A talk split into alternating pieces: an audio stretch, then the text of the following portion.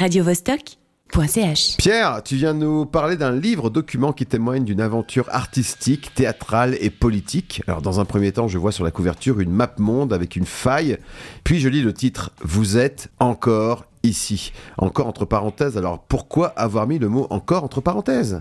Le titre générique des spectacles se nommait Vous êtes ici. Si tout s'était déroulé sans obstacle, les autrices n'auraient pas eu besoin d'ajouter l'adverbe encore. Je pense que les parenthèses soulignent une forme d'ironie et d'amertume. Vous êtes ici, c'est quoi? Il s'agit d'un feuilleton théâtral initié par Julie Gilbert et Michel Pralon. Le pitch est le suivant. Genève, dans quelques années, une étrange et énorme faille coupe brusquement la ville en deux, engloutissant immeubles, banques, voitures, animaux, humains, humaines. Trop de canicules On sait alors que tout va changer.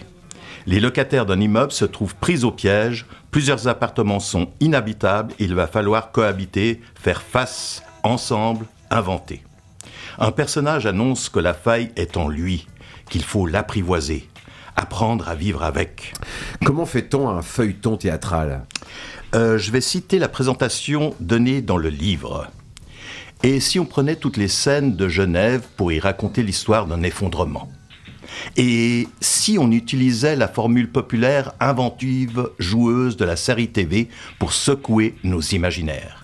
Et si on jetait les illusions de croissance infinie au compost afin de tracer avec les outils du théâtre de nouvelles trajectoires plus poreuses, plus partageuses. Mhm, Mais encore en passant commande à des auteurs-autrices de théâtre, la série cherche une singularité de chaque épisode, une politique, une signature. Le théâtre se caractérise par le grain de sa langue et le geste de sa mise en scène. Comment faire œuvre au sein d'un collectif? Au départ, Julie Gilbert, Dominique Perruchou et Michel Pralon rédigent une Bible. C'est le terme usité euh, dans les séries. Cette Bible présente un portrait de chaque personnage, son histoire, ses aspirations, sa situation. La Bible trace aussi les grands traits de l'histoire en devenir.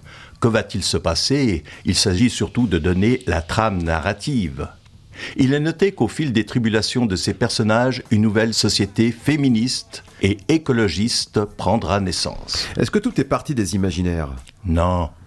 Ils se sont inspirés de Constellation, un livre du collectif Mauvaise Troupe, euh, si ça vous intéresse, c'est aux éditions L'Éclat. Ce livre est constitué de témoignages de jeunes zadistes, euh, une forme de nouveaux squatters qui luttent contre certains aménagements du territoire. Euh, Il y avait combien d'épisodes prévus? Dix épisodes ont été écrits par une vingtaine d'autrices et d'auteurs. Il était prévu de les jouer tout au long d'une saison théâtrale dans dix lieux différents. Explique-nous comment s'est déroulée cette expérience. Le projet prend corps en octobre 2018. S'ensuit de nombreuses rencontres pour trouver des lieux, des financements, des partenaires. Ces rencontres ont lieu tout au long de l'année 2019. C'est une réussite totale.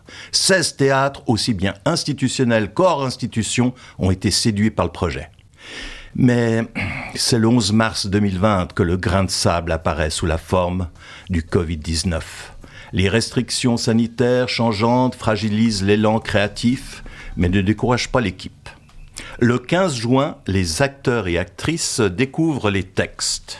La première du premier épisode, qui s'intitule La chambre à lessive, se déroule le 14 septembre 2020. Et le 11 novembre, la saga qui en est à l'épisode 3 est avortée. Les théâtres ferment leurs portes. Donc ce livre évoque une expérience. Ce livre est une forme de bilan. Il fait état d'une expérience collective unique. Ce livre convoque nos peurs. Demain est chargé d'incertitudes, de prophéties.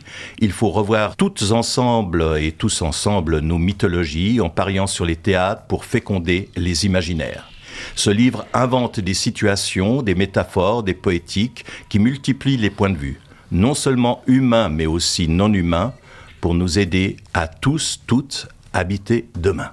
Vous êtes encore ici, encore entre parenthèses, 528 pages en coédition République éphémère. Merci Pierre. Merci à toi. radiovostok.ch